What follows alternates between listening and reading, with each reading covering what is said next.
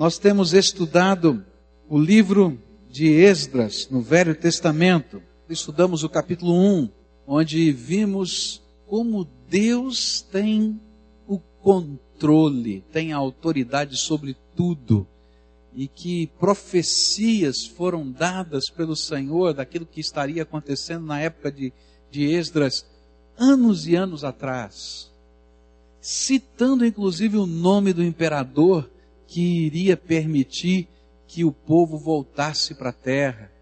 E aí então, quando Daniel e outros líderes judeus daquele lugar falam com Ciro e dizem das profecias, ele fica tocado para saber que o nome dele estava nas escrituras sagradas. E ele então assina o decreto dizendo que o povo pode voltar para sua terra e construir um templo para esse Deus tremendo que ele estava começando a conhecer. E o capítulo 2 então vai nos falar daqueles que retornaram. Eu chamei aqui de os retornados da Babilônia. E descobrimos que nem todo judeu que estava na Babilônia voltou para a terra, voltou para a nação. Cerca de 50 mil homens e mulheres voltaram. E esses 50 mil homens e mulheres nos ensinam que nós precisamos responder a algumas questões de Deus na nossa vida, para que nós possamos ser agentes de Deus nesse tempo. Se você quer ser usado por Deus, se você quer ser instrumento de Deus nessa terra, se você quer ver o poder de Deus fluindo através da tua vida na direção de outras pessoas, você vai precisar responder algumas questões que Deus tem para a tua vida. Nós falamos que mais ou menos 2% responderam afirmativamente, dentre todos que estavam na Babilônia.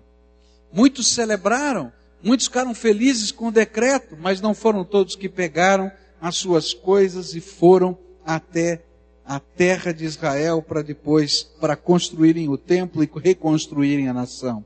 A primeira questão é uma questão de fé. A fé verdadeira, ela se concretiza em ações. Deus então estava dizendo: Olha, a minha profecia é que o meu povo volte. A minha profecia é que o templo seja reconstruído. A minha profecia é que eu levantaria um imperador chamado Ciro que permitiria que isso ia acontecer. E eu leio tudo aquilo e digo, aleluia, Deus é bom, Ele é tremendo. Mas aí, quando eu chego na questão da fé, eu tenho que dizer, bom, eu estou pronto a ouvir a voz de Deus e me inserir no projeto de Deus, do jeito de Deus, da maneira de Deus, eu estou pronto a abrir mão de coisas para que eu possa estar no centro da vontade de Deus. Nem todos responderam à questão da fé. Estavam animados, festejaram, celebraram, mas não foram. Muitos de nós somos assim, celebramos a fé, cantamos a fé, festejamos a fé, mas na hora de assumir compromissos e de obedecer às ordens de Deus através da fé, nós ficamos de lado, apenas contemplando aqueles que estão fazendo a vontade de Deus. A segunda questão é a questão da pureza. Alguns foram, se apresentaram como que da linhagem sacerdotal, e o governador olhou para aquilo tudo e disse: Tudo bem, vocês estão dizendo que são da linhagem sacerdotal, mas a Bíblia diz que só pode estar lá no ofício sacerdotal se você for da família de Arão. Se não for, você não pode. Inclusive, a palavra de Deus diz que essas pessoas podem morrer. Como eu não posso comprovar que vocês de fato são da linhagem sacerdotal, então vocês vão conosco, mas não vão oficiar o sacerdócio, até que Deus levante alguém que possa discernir isso espiritualmente, através do urim e do tumim, que eram duas pedras que ficavam no éfode sacerdotal, e que através delas o sacerdote perguntava a vontade de Deus e recebia revelações de Deus. E nós não temos ninguém capaz de ouvir essa revelação de Deus para dizer se vocês são dessa linhagem ou não. Então vocês vão, mas não vão ministrar. E aí eu fico pensando, o que, que significa isso? É que aqueles homens nos lembram que servir a Deus passa pela questão da pureza, pela questão da seriedade com que nós levamos as Escrituras, pela questão da nossa vida checada à luz da Escritura até na vírgula. E nós aprendemos que muitas pessoas às vezes estão aqui nesse ambiente, mas não entendem aquilo que a Bíblia chama de temor do Senhor. Temor do Senhor é entender que Deus é amor, mas Deus é santo. E ele leva a sério a palavra dele, a santidade dele, e que nós precisamos ser transformados pelo poder de Deus. Uma fé que não muda a nossa vida tem alguma coisa errada. Há uma questão de fé que precisa ser respondida com obediência, com compromisso. E há uma questão de fé que precisa ser respondida com seriedade e pureza para levar a sério a palavra de Deus na nossa vida. Agora, eu quero continuar nesse texto da palavra de Deus. É a terceira questão que precisa ser respondida para que nós possamos servir a Deus e ser instrumento de Deus nessa terra, vai ser encontrada nos versículos 68 a 70 do texto bíblico. Esdras 2, 68 a 70. A Bíblia diz assim: quando chegaram ao templo do Senhor em Jerusalém, alguns dos chefes das famílias deram ofertas voluntárias para a reconstrução do templo de Deus no seu antigo local. E de acordo com as suas possibilidades, deram a tesouraria para, para essa obra 500 quilos de ouro, 3 toneladas de prata e cem vestes sacerdotais. Os sacerdotes, os levitas, os cantores, os porteiros e os servidores do templo, bem como os demais israelitas, estabeleceram-se em suas cidades de origem. A terceira questão que precisa ser respondida por nós, se nós queremos ser instrumentos de Deus nessa terra, é a questão da prioridade. Questão da fé, não é isso? Questão da pureza. E agora, prioridade.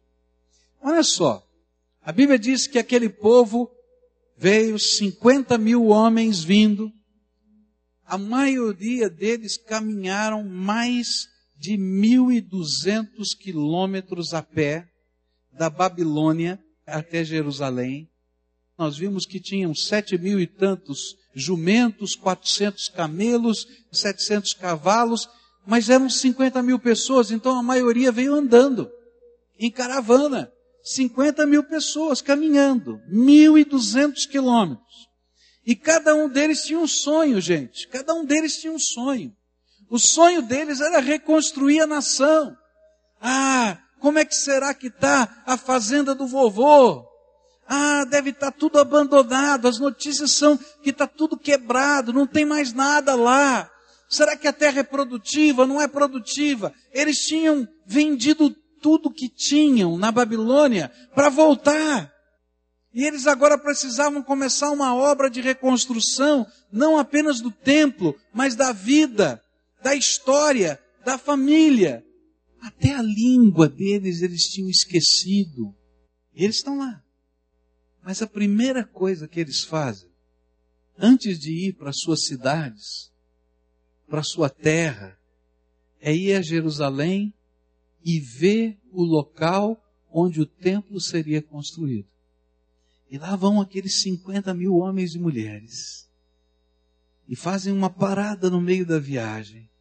Eles não chegaram em casa. Eles nem têm casa para morar. porque eles precisariam reconstruir e construir as suas casas. Eles ainda não têm sustento. Por quê? Porque eles saíram lá das suas atividades na Babilônia e precisavam retomar aquela terra, tirar as ervas daninhas, as pedras no meio do caminho, arar aquela terra, semear aquela terra para depois produzir algum fruto. Mas a primeira coisa que eles fazem é parar em Jerusalém. E eles vão para o lugar onde estão as ruínas do templo. E vão lá orar agradecendo a Deus porque chegaram na terra prometida. Mas eles tinham uma missão reconstruir as cidades e reconstruir o templo. E aí então começa um movimento santo, voluntário, que nem todos participaram. Outra vez, se você ler a Bíblia, está escrito assim: alguns dos líderes, das famílias, dos clãs, disseram: Nós viemos aqui para construir a nossa terra a nossa nação, a nossa cidade, as nossas casas. Mas nós viemos aqui para construir o templo do Senhor. E então, antes de qualquer coisa, nós vamos levantar uma oferta, uma primeira oferta para a construção desse templo. E do jeito que Deus trabalha é assim, voluntariamente. E nem todos. Eles começaram. Gente, eu queria que vocês entendessem o que significa. Eu não sei se você já fez uma mudança de vida radical, que você saiu com uma mão na frente e outra atrás, sem nada, sem móveis, sem nada. E você vai com a tua malinha e algum dinheiro para começar a vida. E se você já fez isso, você já descobriu que quando você vende os teus móveis, lá no lugar em que você vivia, eles são comprados a preço de banana, não é? E aí quando você chega no lugar novo, não é? E você tem que comprar tudo de novo, aquilo que você levantou aqui geralmente não dá. Eu não sei se você já viveu essa experiência. Algumas pessoas aqui já viveram. E é verdade o que eu estou falando. E de repente eles estão chegando lá. E lembra, o povo que está na volta deles é o povo chamado samaritano, que é uma miscigenação de raças, e os seus vizinhos estavam olhando, hum, o que estão vendo fazer esses 50 mil homens aqui? Ih, vamos ter dor de cabeça, outra vez estão chegando aqui. E podiam fazer para atrapalhar, faziam. Você vai ver na história, vai ver depois no livro de Neemias também. E sabe, aquele saquinho com esses metais preciosos representava, do ponto de vista humano, a única segurança que eles tinham. Quanto tempo leva para a terra começar a produzir alguma coisa para a gente comer? Quanto tempo leva para a gente conseguir criar alguns bichinhos que podem virar comida para a gente? Não está pronto. E eles estão lá. Mas o que me chama atenção é o significado dessa oferta. Essa oferta não representa algo que não lhe custe ou custe aquele povo nada. Era um passo tremendo de fé. E estava dizendo assim: Deus é a minha prioridade. Eu vim aqui construir a minha vida de novo. Eu vim aqui construir a minha casa. Eu vim aqui construir essa nação eu vou agora para a cidade da minha origem, onde eu vou começar a minha obra. Mas antes, e em primeiro lugar, o Senhor na minha vida. E meus queridos, esse é o ensino das Escrituras. Buscai primeiro o reino de Deus e a sua justiça, e o que? Todas as outras coisas vos serão acrescentadas. Meus queridos, nem todos conseguem entender isso. E nem todos conseguem viver a questão da fé dizer, Senhor, estou aqui e vou me comprometer contigo. Outros começam a andar com Jesus assim, mas não conseguem viver a questão da pureza e começam a dizer, Senhor, eu vou viver do meu jeito, qualquer jeito tá bom. E Deus vai dizer, negativo, comigo ou você anda direitinho ou não tem jeito. E aí a gente entende, vai colocando em prática. E aí o Senhor vai dizer para a gente, filho, se eu não for o primeiro na tua vida, significa que não tem lugar para mim no teu coração. E olha só o que eles fizeram. Esse bando de retornados que estavam lá para reconstruir as cidades. Olha só o que eles fizeram. Sabe quanto foi o valor da oferta deles? Olha só. Eu só calculei dois itens, porque o resto eu não consegui ter. Falaram que tinha 500 quilos de ouro, 3 mil quilos de prata e 100 vestes sacerdotais. 100 vestes sacerdotais, eu não consigo saber quanto custa. Mas 500 quilos de ouro eu consigo. E 3 mil quilos de prata também. Então fiz uma conta aqui aproximada.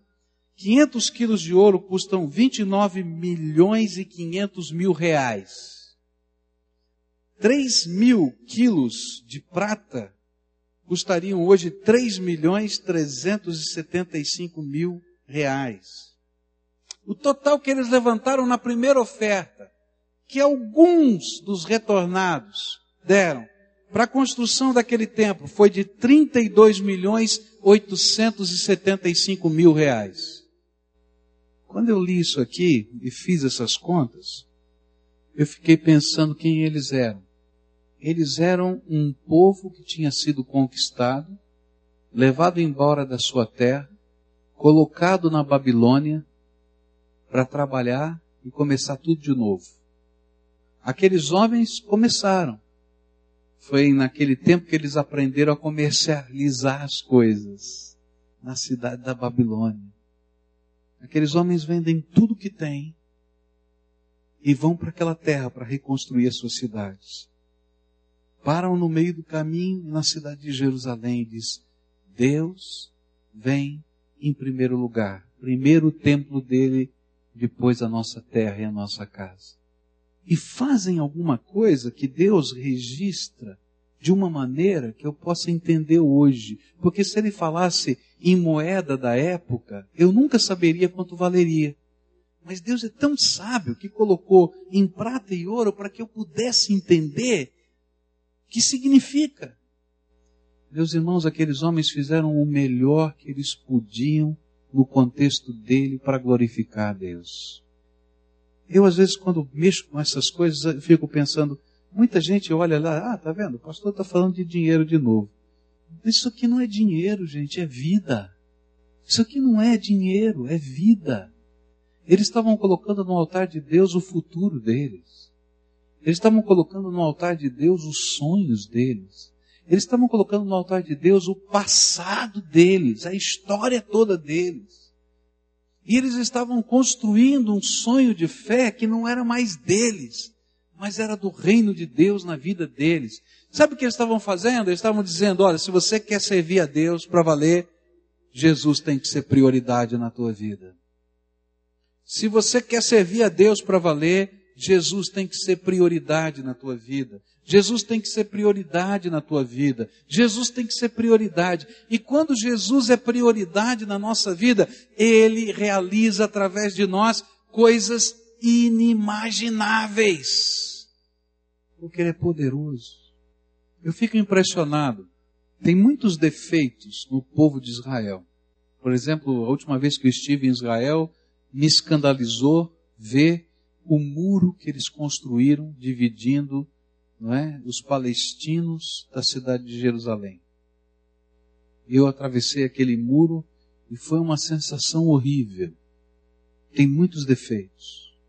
Mas tem uma coisa que me chama a atenção naquele povo. Mesmo aqueles que não são radicais na sua fé, eles temem a Deus. Eles temem a Deus há um senso do temor do Senhor. E às vezes nós não tememos a Deus. E é por isso que não colocamos Deus em primeiro lugar na nossa vida. Alguém me disse uma vez, um amigo meu, me disse assim: é fácil a gente saber qual é a prioridade na vida de alguém. Basta você abrir a agenda dessa pessoa e o talão de cheques dela. E você vai encontrar as prioridades dele. Não importa o que você diga, mas se não tem lugar para Jesus na tua agenda, E se as coisas do reino de Deus não fazem parte da tua visão, inclusive financeira, eu quero dizer para você que Jesus não é a prioridade. Quantos de nós deixamos de comprar um sapato? Quantas vezes você já fez isso? Eu também. Porque o nosso filho precisa de um sapato, porque o pezinho dele cresceu. A gente nem pensa. Na verdade, a gente nem pensa nisso. É coisa tão natural. E a gente está dizendo, ele é a minha prioridade agora. O tênis dele é prioridade. Quantas vezes na nossa vida a gente faz coisas simples, não nos é pesado. A gente não fica lamentando, ah, que coisa horrível, tive que comprar o tênis para o meu filho. A gente reclama porque o pé cresceu. Outra vez, né? Mas a gente não está, por quê? Porque é prioridade, gente. Agora, quando o reino de Deus não é prioridade para a gente, tudo é pesado. O que esse povo está me ensinando é que se eu quero adorar a Deus, se eu quero adorar a Deus de verdade, Jesus tem que ser prioridade em todas as áreas da minha vida. No meu tempo, nos meus recursos, na minha oração, na minha visão de ministério, naquilo que é o meu sonho. Jesus, tu estás em primeiro lugar. E isso significa de fato ser um cristão.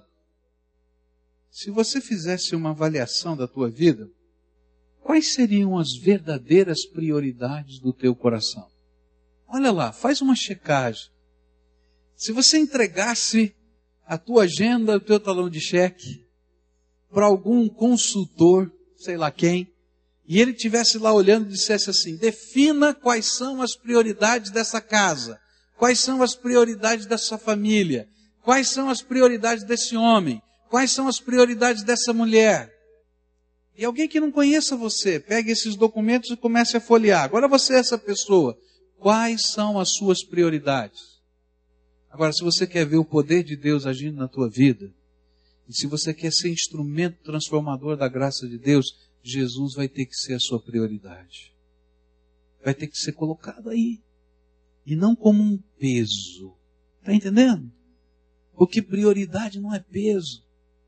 Eu me lembro que quando a gente foi comprar o nosso apartamento, a gente reuniu a família e disse assim: Olha, nós temos a oportunidade de comprar um apartamento. Tá? Só que a gente vai usar tudo o que a gente tem para começar esse negócio. Não vai ter dinheiro para armário. Então o que nós vamos fazer? Nós vamos colocar umas araras aqui, vamos pendurar a roupa aqui na, na parede. Está entendendo? Não tem dinheiro para as férias. Não tem dinheiro para isso. Nós vamos ter que cortar aquilo, aquilo outro. Reunimos a família, eu, minha esposa, meus filhos. Tá? E aí? Topam? E todo mundo feliz. Top, vamos lá, tal, que joia! E aí começamos a colocar arara e pendurar a roupa. Aquilo virou festa. Por quê? Porque a família tinha uma prioridade. E não nos era pesado, né? A minha mulher dizia assim: o primeiro dinheiro que eu tiver, eu vou comprar um armário.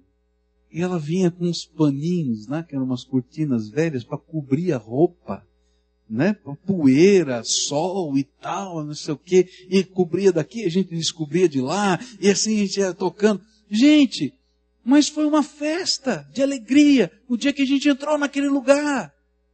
Servir a Deus tem que ser assim, Jesus em primeiro lugar na nossa vida. Os valores do reino em primeiro lugar, os alvos que Deus tem para nós. Se não, queridos, a gente vai perder a bênção porque Deus faz coisas extraordinárias no meio do seu povo. Só isso que esses homens fizeram aqui, gente, esses retornados, conseguirem levantar uma oferta dessa já é milagre de Deus. E eu tenho certeza, se você ler a história, o que Deus vai fazer no meio desse povo, como Ele vai reconstruir a nação, como Ele vai reconstruir aquelas vidas. Por quê? A promessa de Deus é verdade. Buscai primeiro o reino de Deus e a sua justiça e todas as outras coisas vos serão acrescentadas. Não é um negócio com Deus, é um princípio de valor. Existem princípios eternos de Deus para a nossa vida. Toda vez que eu dou de frente com esse princípio eterno de Deus contrário, eu vou quebrar a cara. Mas toda vez que eu me alinho com os princípios de Deus, a bênção de Deus vem sobre a minha vida. Leia a história e vê o que Deus vai fazer nessa nação. Última coisa que esse texto me ensina, e eu queria terminar essa meditação pensando nela. A última questão está no verso 69. De acordo com as suas possibilidades deram a tesouraria para essa obra 500 quilos de ouro, 3 toneladas de prata e 100 vestes sacerdotais. Andar com Deus é uma questão de fé. Andar com Deus é uma questão de pureza, a gente se deixar ser transformado. Andar com Deus é uma questão de prioridade, onde eu coloco o Senhor e o seu reino acima de tudo na minha vida. Mas andar com Deus é uma questão de proporcionalidade. De acordo com as suas possibilidades, deram o seu melhor. É interessante a maneira como Deus olha para as nossas vidas. Para Deus, não vale o que fazemos, vale o como fazemos. Presta atenção nisso. Para Deus, não vale que fazemos, mas como fazemos. É disso que Deus está falando aqui. Em amor, em santidade e de todo o coração. Deve ser o lema de um crente, de um cristão. Senhor, em amor a Ti, em santidade de todo o coração, proporcionalmente a isso, eu quero viver a Ti. E a questão da proporcionalidade se manifesta de uma maneira clara no primeiro mandamento da Bíblia, que se encontra lá em Deuteronômio, capítulo 6, verso 5. A Bíblia diz assim: Ame o Senhor, o seu Deus, de todo o seu coração, de toda a sua alma e de todas as suas forças.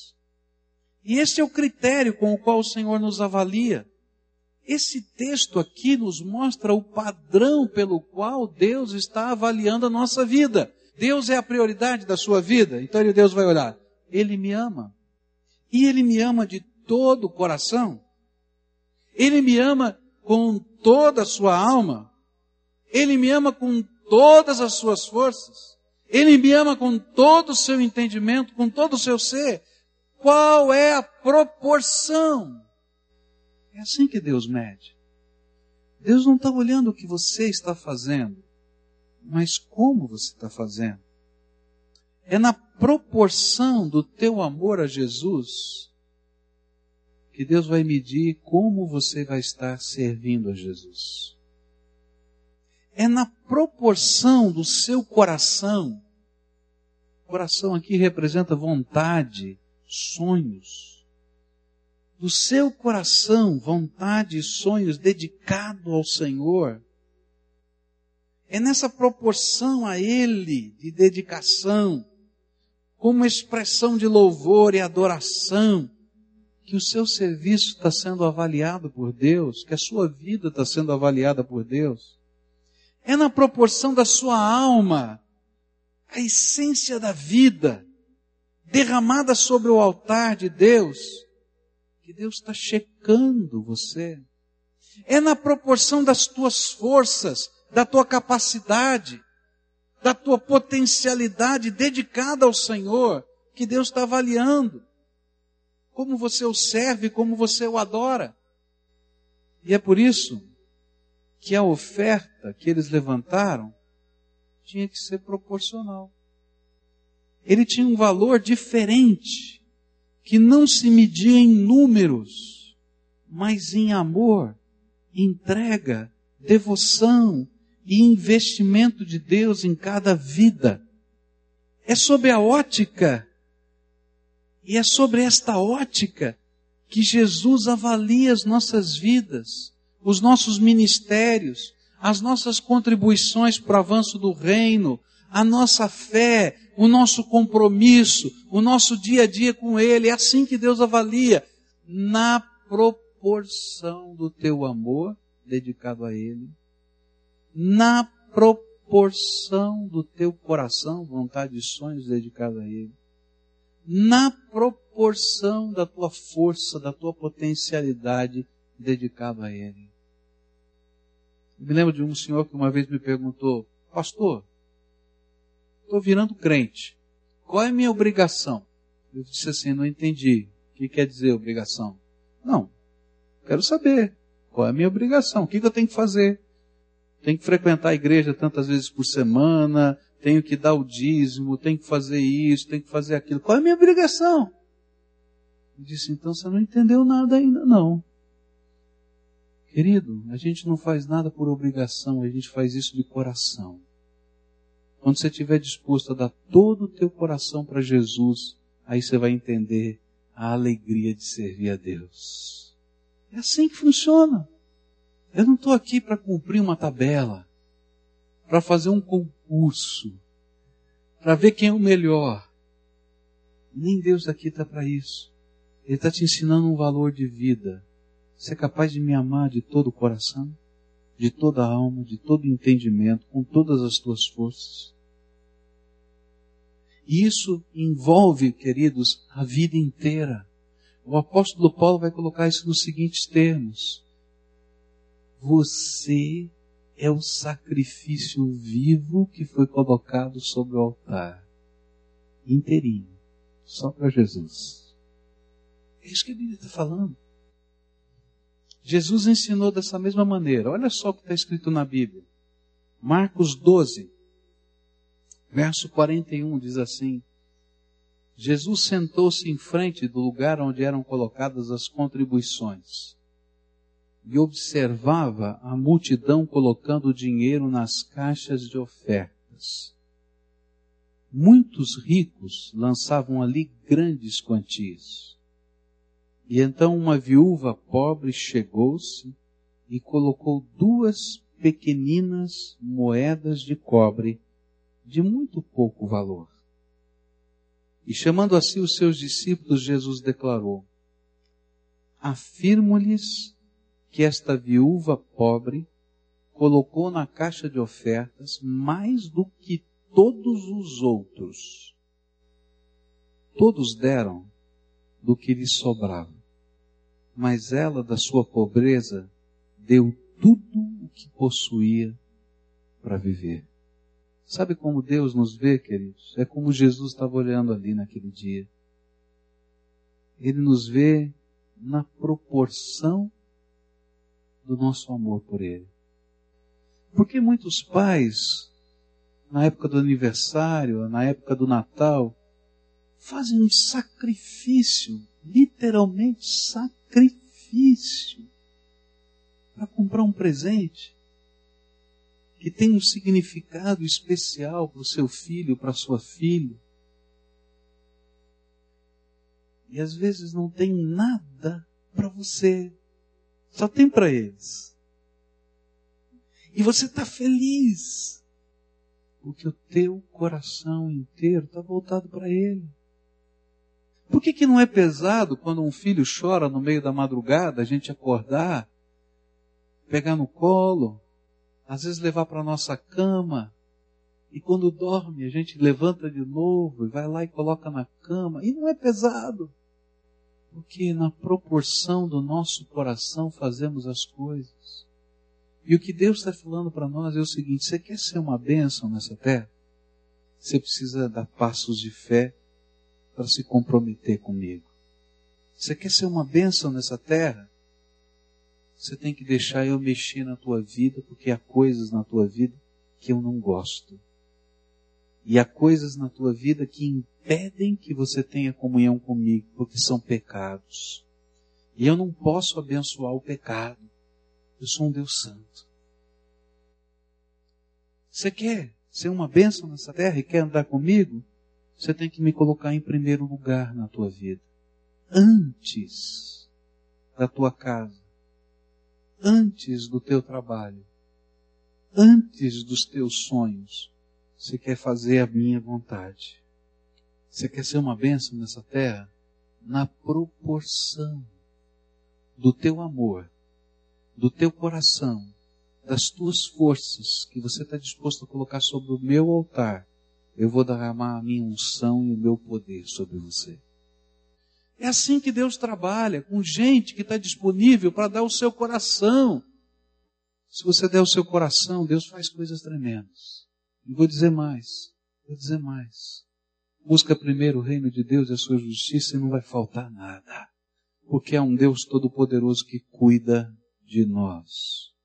Cuida de nós. Mas eu preciso dar meu coração para Ele. Sabe o que significa? É onde estão os valores da tua vida? Quais são os teus sonhos? Quais são os teus alvos? Quais são os teus projetos? E quando a gente dá o coração, pode ter certeza, milagres de Deus vão acontecer. Eu hoje queria orar com você. Eu vou fazer duas orações aqui hoje. A primeira é para pessoas que queiram dar o seu coração para Jesus. Entende o que é dar o coração para Jesus? É Jesus ser o primeiro na tua vida. É Jesus ser o Senhor da tua vida. É deixar Jesus mexer na tua história. É deixar Jesus consertar o que está errado na tua vida. Deixar Jesus libertar você. Queridos, a gente pode dar o coração da gente. E quando a gente entende o que significa dar o coração para Jesus, a gente celebra na presença dele. Porque andar com Jesus é benção. E eu queria convidar você hoje para receber Jesus e deixar Ele ser o dono do teu coração, da tua história, da tua vida, do teu passado, do teu presente, do teu futuro. Essa mensagem não é de dinheiro. Essa mensagem é de vida colocada sobre o altar. Gente que queria servir a Deus com todo o coração.